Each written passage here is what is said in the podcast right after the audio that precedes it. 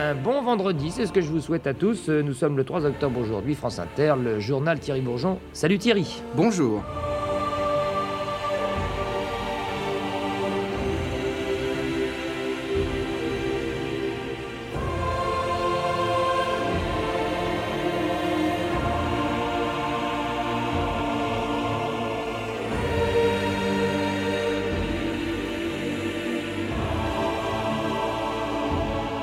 2000 ans d'histoire.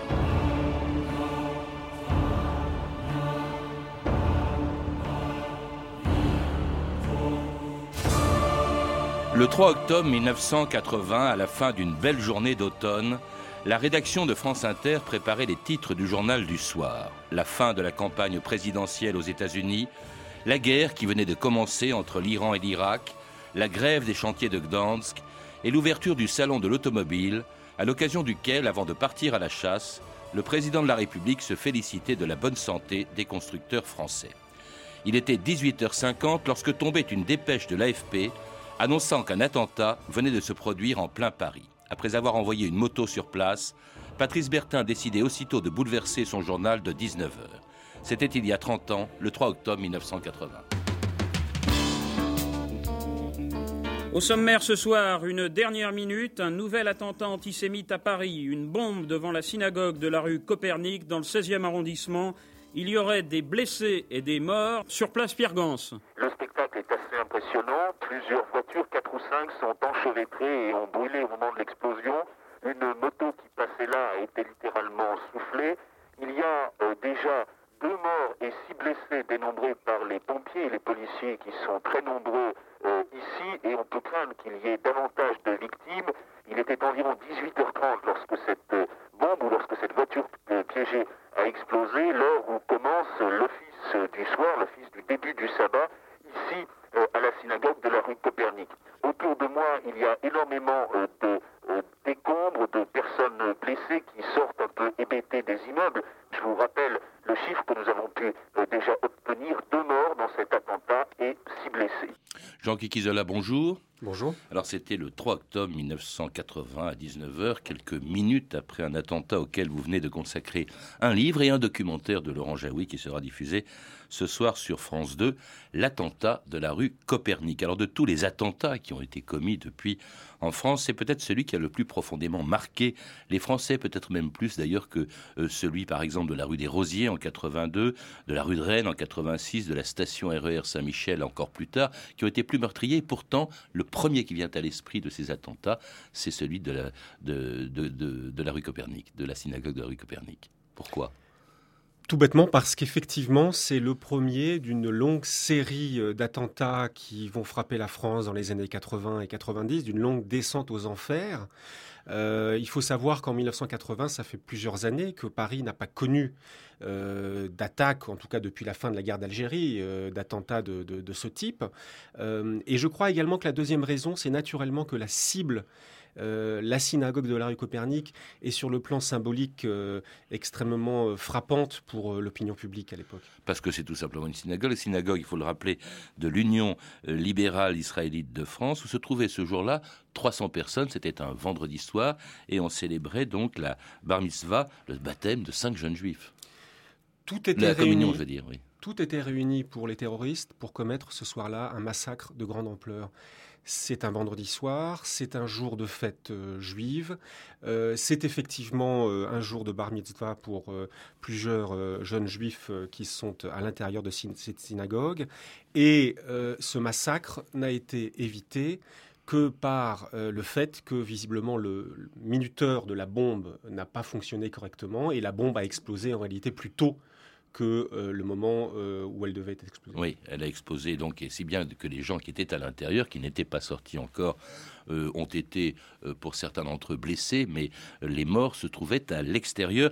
Vous en parlez longuement dans, dans ce livre, L'affaire Copernic, en vous intéressant beaucoup à chacun d'entre eux, y compris d'ailleurs dans le documentaire où on les voit, effectivement, on voit en tout cas les familles des victimes euh, qui ont été tuées. Il s'agit de quatre personnes qui étaient dans la rue. Il y en a, il y avait par exemple Philippe Bouissou qui se rendait lui chez sa fiancée qui était avenue Kléber. Il y a effectivement eu quatre personnes euh, qui sont mortes ce soir-là. Philippe Bouissou, un jeune motard qui se rendait euh, chez sa fiancée. Alisa Chagrir, une journaliste israélienne qui passait par hasard dans la rue pour se rendre chez une amie. Euh, elle sortait d'un établissement où elle venait d'acheter des figues. Jean-Michel Barbet, un chauffeur de maître qui attendait de repartir. Et un ouvrier portugais, Monsieur Lopez Fernandez, qui était ce soir-là sur le trottoir avec son fils de 4 ans, qui a été très légèrement blessé par, par chance. Et le spectacle on le voit tout de suite. D'ailleurs, euh, euh, la rédaction de France Inter a envoyé, il y avait des gens à moto à l'époque sur place. On est capable de, dire ce qui se passe pratiquement euh, en, temps réel. et c'est un spectacle de désolation dans la rue Copernic. Alors c'est un spectacle de désolation à l'intérieur de la synagogue également, hein, où la verrière a explosé, une partie du plafond s'est effondrée, les gens sont en sang, en pleurs, en larmes, et à l'extérieur euh, dans cette rue Copernic qui est en fait transformée en, scène de guerre. Hmm. Bilan définitif, donc 4 morts, 46 euh, blessés, vous le dites, pour la plupart donc à l'intérieur de la, de la synagogue où ils étaient encore, euh, où ils se trouvaient encore quand la bombe a explosé, ce qui vaudra d'ailleurs au Premier ministre Raymond Barre une phrase qu'il regrettera toute sa vie lorsque, revenu d'urgence le soir même de Lyon, à l'hôtel Matignon, il répondait à la question d'un journaliste. Ce soir, bien sûr, les réactions sont très vives et très nombreuses après cet attentat horrible. Vous pouvez nous dire quelques mots Comment j'ai joué l'attentat de, ce soir Je rentre de Lyon, plein d'indignation à l'égard de cet attentat odieux qui voulait frapper les Israélites qui se rendaient à la synagogue et qui a frappé des Français innocents qui traversaient la rue Copernic c'est un acte qui mérite d'être sévèrement sanctionné. Des Français innocents, comme si ceux qui étaient à l'intérieur de la synagogue étaient coupables de quelque chose. Jean Kikizola, c'est une phrase plus que malheureuse, évidemment, euh, et qui a été, c'est peut-être euh, avec l'attentat lui-même, ce qu'on a plus retenu de, ce qui s'est passé ce 3 octobre Je crois que c'est effectivement une phrase que beaucoup de Français euh, qui étaient suffisamment âgés à l'époque pour l'avoir entendue, euh, c'est une phrase qui a, frappé, qui a choqué euh, énormément de monde. et je pense pour deux raisons essentielles. D'abord parce qu'il y a ce distinguo atroce entre les Français innocents d'un côté et les Israélites, pour reprendre les propos de Raymond Barre, de l'autre israélite coupable, donc euh, coupable de quoi euh, Et la deuxième chose, c'est qu'un attentat, les terroristes cherchent toujours à diviser l'opinion publique. Leur but est de, est, de, casser la communauté nationale, euh, de diviser les communautés les unes contre les autres. Et ce soir-là, ce responsable politique, c'est exactement ce qu'il fait en prononçant ces paroles. Effet désastreux, effet désastreux également de l'absence qu'a provoqué l'absence du président de la République. Il était à la chasse, il n'a pas voulu en sortir, il était en Alsace. Alors écoutez, euh, en tout cas, euh, les responsables, notamment euh, de la communauté de la, de la synagogue de la rue Copernic et un certain nombre d'autres responsables religieux, politiques, cherchent à joindre la présidence. Et effectivement, le président reste introuvable. Et il est donc à la chasse, il ne veut, pas, il veut pas le quitter. Aujourd'hui, euh, il est évident que toutes les personnalités, notamment les membres du gouvernement, se précipitent euh, lorsqu'il y a un attentat ou même un simple accident grave qui se produit. Et là, il n'en bouge pas, alors qu'en plus, c'est quelque chose de parfaitement impressionnant, puisque c'est la première fois qu'on voit ça en France depuis la guerre d'Algérie. Un attentat en plein Paris, un attentat aussi meurtrier. Il n'interviendra que très tardivement, plusieurs jours après. Mercredi suivant. Absolument, dans un cadre d'ailleurs très solennel, à l'issue du Conseil des ministres, en direct euh, à la télévision mais bien évidemment euh, plusieurs jours trop tard. Et bien après, d'ailleurs, les premières manifestations qui se produisent pour protester contre ces attentats, et ce qui explique peut-être aussi justement le fait que euh, les gouvernements, le gouvernement est pris à partie, aussi bien d'ailleurs que ceux sur lesquels se portent aussitôt les soupçons, c'était donc le 7 octobre 1980. Sursaut national contre le racisme dans tout le pays, des manifestants par dizaines de milliers, pour une fois unanime. 100 000, 150 000 personnes, il est impossible d'évaluer le nombre des manifestants qui défilaient aujourd'hui à l'appel du MRAP.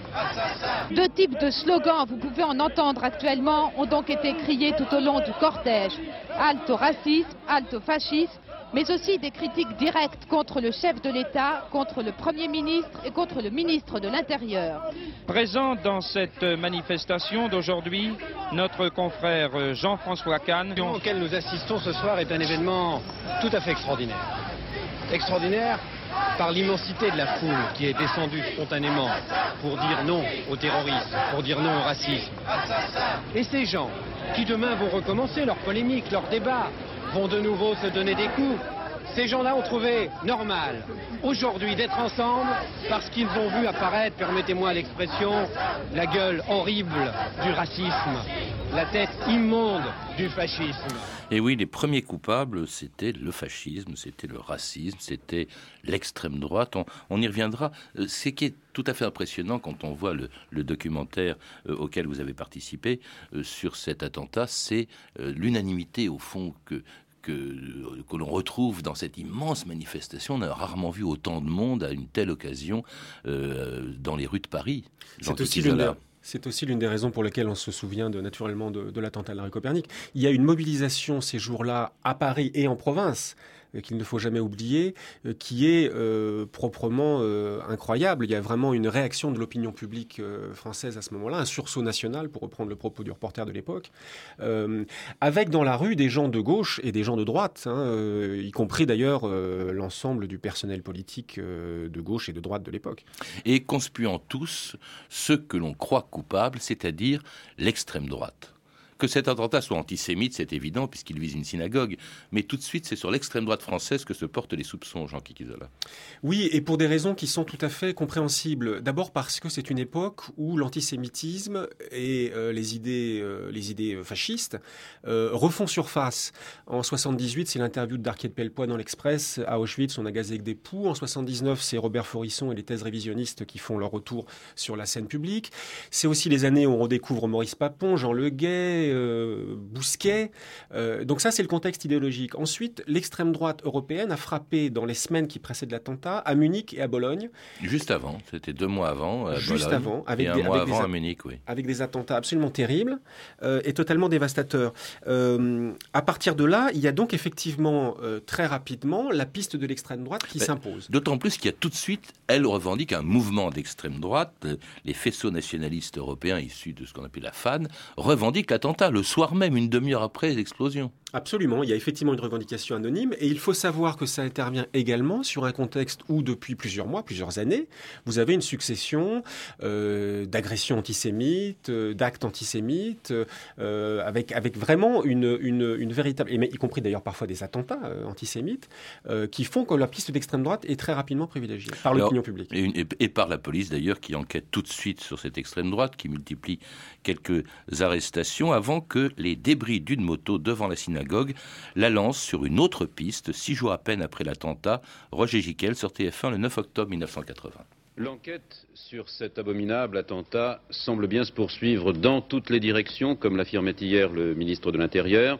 On continue à s'intéresser beaucoup aux propriétaires de la moto piégée, identifiés comme détenteurs d'un passeport de Chypre et qui ne seraient pas forcément originaires de ce pays.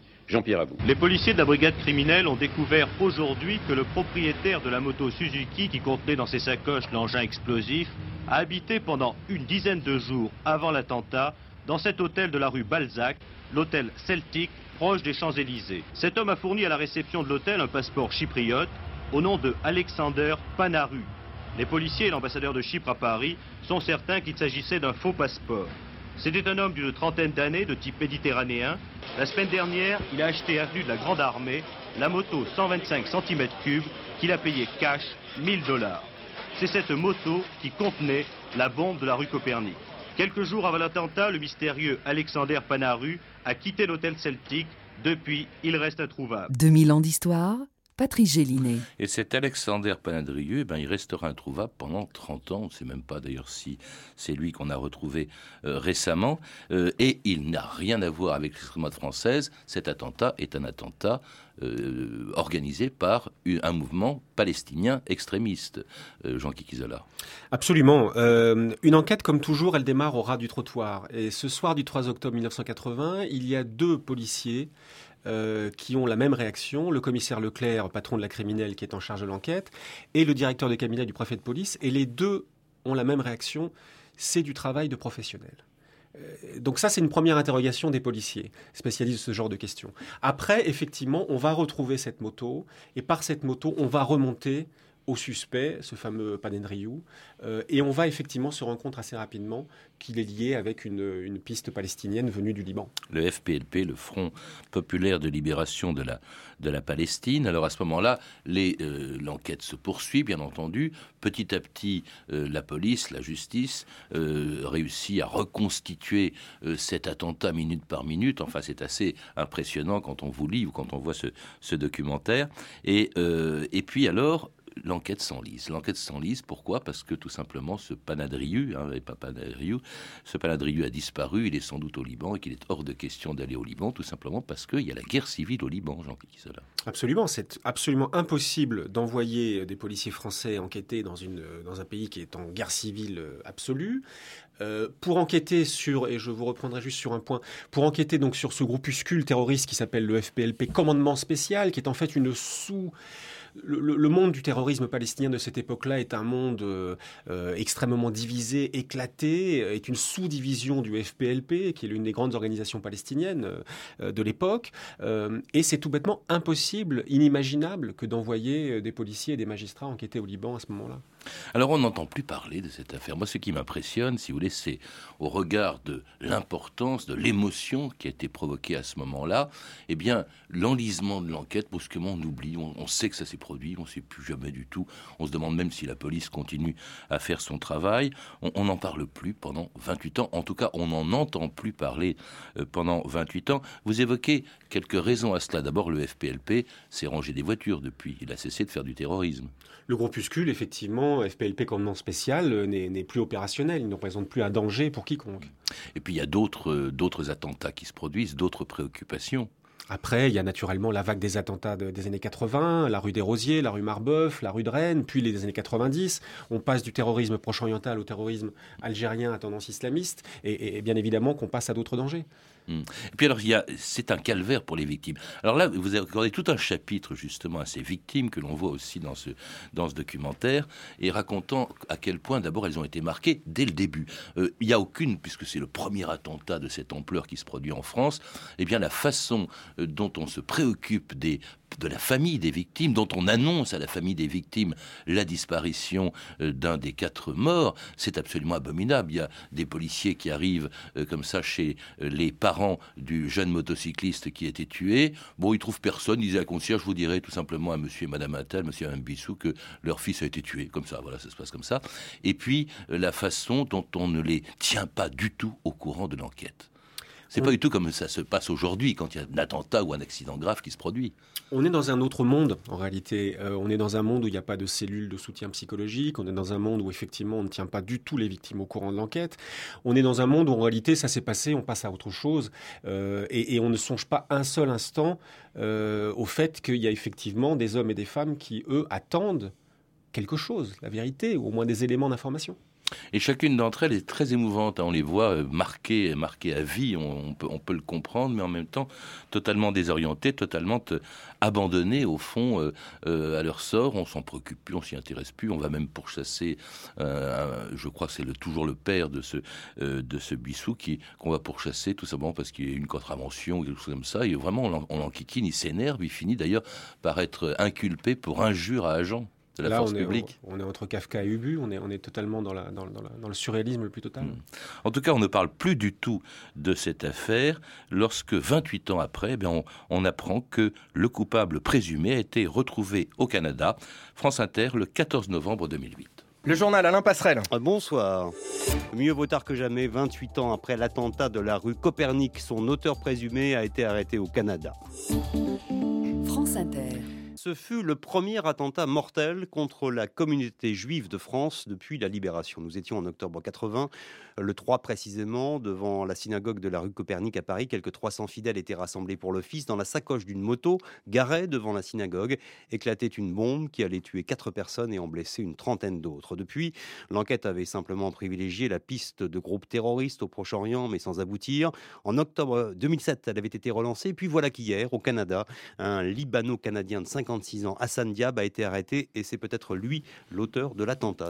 Et ça, c'était 28 ans après la l'attentat. C'est incroyable le temps qui s'est passé entre le moment où il se produit et le moment où on finit par donner un visage et un nom à un présumé, ne l'oublions pas, à un présumé coupable, ce fameux Hassan Diab. Qu'est-ce qui s'est passé? En fait, ça prouve d'abord une chose, c'est que la police non seulement a fait son travail au moment de l'attentat, mais qu'elle n'a jamais cessé de le faire, qu'elle n'a jamais lâché prise.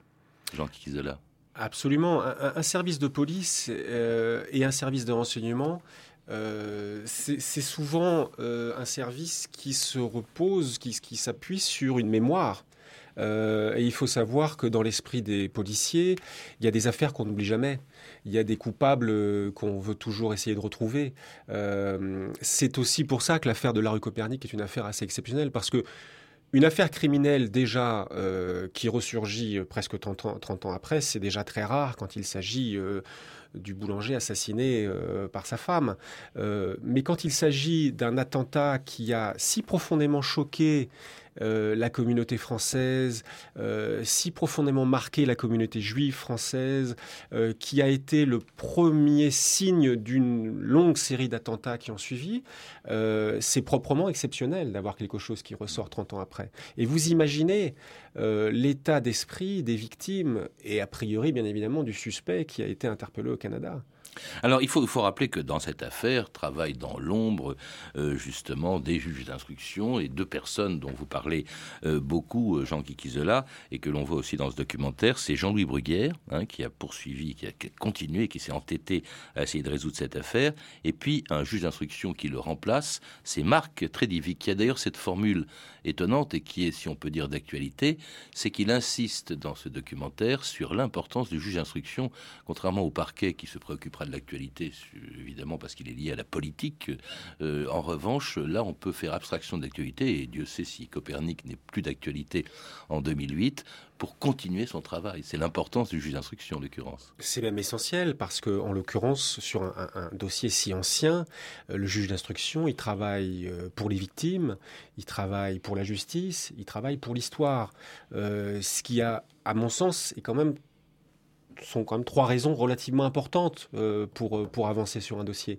Mais bien évidemment que si on a des choses plus immédiates dans la tête, on abandonne assez rapidement un dossier vieux de 30 ans.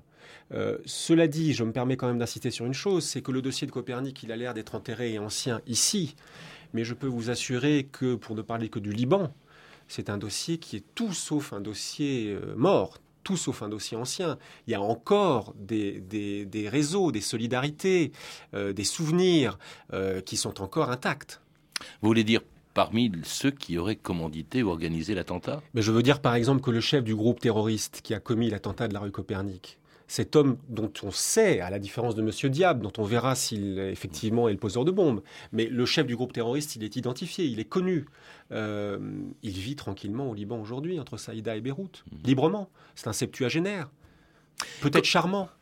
Qu'est-ce qui s'est passé pour que Marc Trévidic, juste, euh, justement, reprenne le dossier et pour qu'il découvre en fait celui qui est peut-être le coupable de la rue Copernic ou le responsable direct de, l'attentat qui est Hassan Diab. Comment ça s'est passé? Je crois que le, tournant euh, se, produit en 2007. Oui, le tournant se produit en 2007. des éléments nouveaux qui sont venus euh, s'ajouter Alors en fait, en 2007, Marc Trévidic décide euh, de développer des éléments qui sont en fait déjà dans le dossier d'instruction depuis plusieurs années, euh, et qui sont liés avec une chose assez simple à comprendre, c'est que le FPLP, commandement spécial, comme on l'a dit tout à l'heure, n'est plus opérationnel, ne représente plus un danger. Euh, en clair, n'existe plus. À partir de là, ses membres, euh, ou une partie d'entre eux, ont peut-être cru nécessaire de monnayer leur savoir, de monnayer leurs archives, de monnayer leurs témoignages. Euh, volontairement ou involontairement. Ça, c'est la, technique des services de renseignement que de faire parler des, gens euh, en leur faisant miroiter tel ou tel avantage. Visiblement, c'est ce qui s'est passé. Je n'ai pas le détail et, je pense que personne ne l'aura parce que là, on est vraiment au plus profond d'un roman d'espionnage. Mais c'est visiblement ce qui s'est passé. Les services de renseignement et de police français ont réussi à ramener des éléments à la surface et des gens ont parlé Ça a été ensuite complété par des éléments euh, de documentaire, des éléments, des documents, des, fichiers, des choses comme ça. Mais c'est ça qui a changé la donne. Et qui a fait donc aboutir à la découverte de ce Hassan Diab, qui n'est autre que cet Alexander ou pseudo-Alexander Panadriou, dont on avait découvert le nom en, 1980, et que vous avez, qui, serait celui qui, sur sa moto, euh, aurait déposé euh, devant la synagogue de la rue Copernic une bombe qui a explosé et fait les dégâts l'on sait. Euh, vous l'avez rencontré, ce Hassan Diab, je crois, avant même d'ailleurs qu'il soit arrêté au Canada. Je l'ai rencontré à Ottawa et je disais à l'instant que le chef du groupe terroriste qui vit aujourd'hui au Liban totalement libre est peut-être un garçon charmant. Monsieur Diab, professeur de sociologie à l'université d'Ottawa, euh, et j'ai assisté à ce cours, à son cours, ce jour-là, quand je suis allé le rencontrer. Euh, et quelqu'un euh, au-dessus de tout soupçon. C'est un professeur de sociologie qui ce jour-là traitait de marxisme et féminisme, qui parle un anglais avec un, léger accent du Proche-Orient, et avec lequel j'ai effectivement discuté pendant une vingtaine de minutes, en lui annonçant la raison pour laquelle, naturellement, je venais le rencontrer. Euh, et ce qui m'a toujours, moi, surpris, paradoxalement, justement, c'est que lui n'avait pas l'air surpris. Et qui nie, depuis, depuis son arrestation, qui nie totalement toute responsabilité dans cet attentat. Il dit Je, m'appelle Hassan Diab, mais je ne suis pas le Hassan Diab qui aurait posé euh, la bombe, c'est une homonymie. Est-ce que vous le croyez, ça, euh, Jean Kikizola D'abord, Hassan Diab est présumé innocent, ça c'est le premier point. C'est une formule de style, mais c'est une formule importante. Deuxièmement, euh, je ne sais pas s'il est coupable ou pas. Euh, je ne suis pas une cour d'assises spéciale à moi tout seul, je ne suis qu'un journaliste. Euh, en revanche, ce qui me paraît évident, c'est que Hassan Diab, il doit répondre aux questions que la justice française veut lui poser. Mais il est au Canada hein, pour l'instant. Il n'y a toujours pas d'extradition. C'est très compliqué. On ne sait pas quand est-ce que cette affaire se terminera au fond. Il est au Canada. Au mois de novembre, euh, la procédure d'extradition va commencer.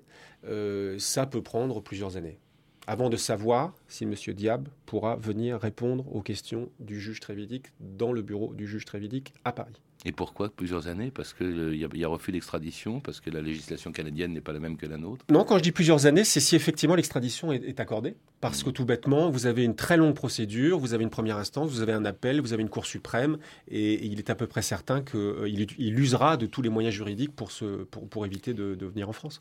Merci Jean Kikuzela de nous avoir rappelé donc cet événement qui a si profondément marqué les Français il y a 30 ans. Ce que vous faites aussi dans un livre écrit avec Hervé Deguine, L'affaire Copernic, les secrets d'un attentat antisémite, publié aux éditions Mille et une nuits. Je signale également que sera diffusé ce soir sur France 2 à 22h50 dans le cadre de l'émission Infrarouge, le documentaire que vous avez réalisé avec Laurent Jaoui, Rue Copernic, Histoire d'un attentat. Toutes ces références sont disponibles par téléphone au 32 30, 34 centimes la minute, ou sur le site franceinter.com. C'était 2000 ans d'histoire. À la technique, Michel Thomas et Mathias Alléon. Documentation et archivina, Camille Pouche, Jalaguier, Frédéric Martin et Franck Oliva. Une émission de Patrice Gélinet réalisée par Jacques Sigal. Demain, dans 2000 ans d'histoire, les chevaliers de la table ronde.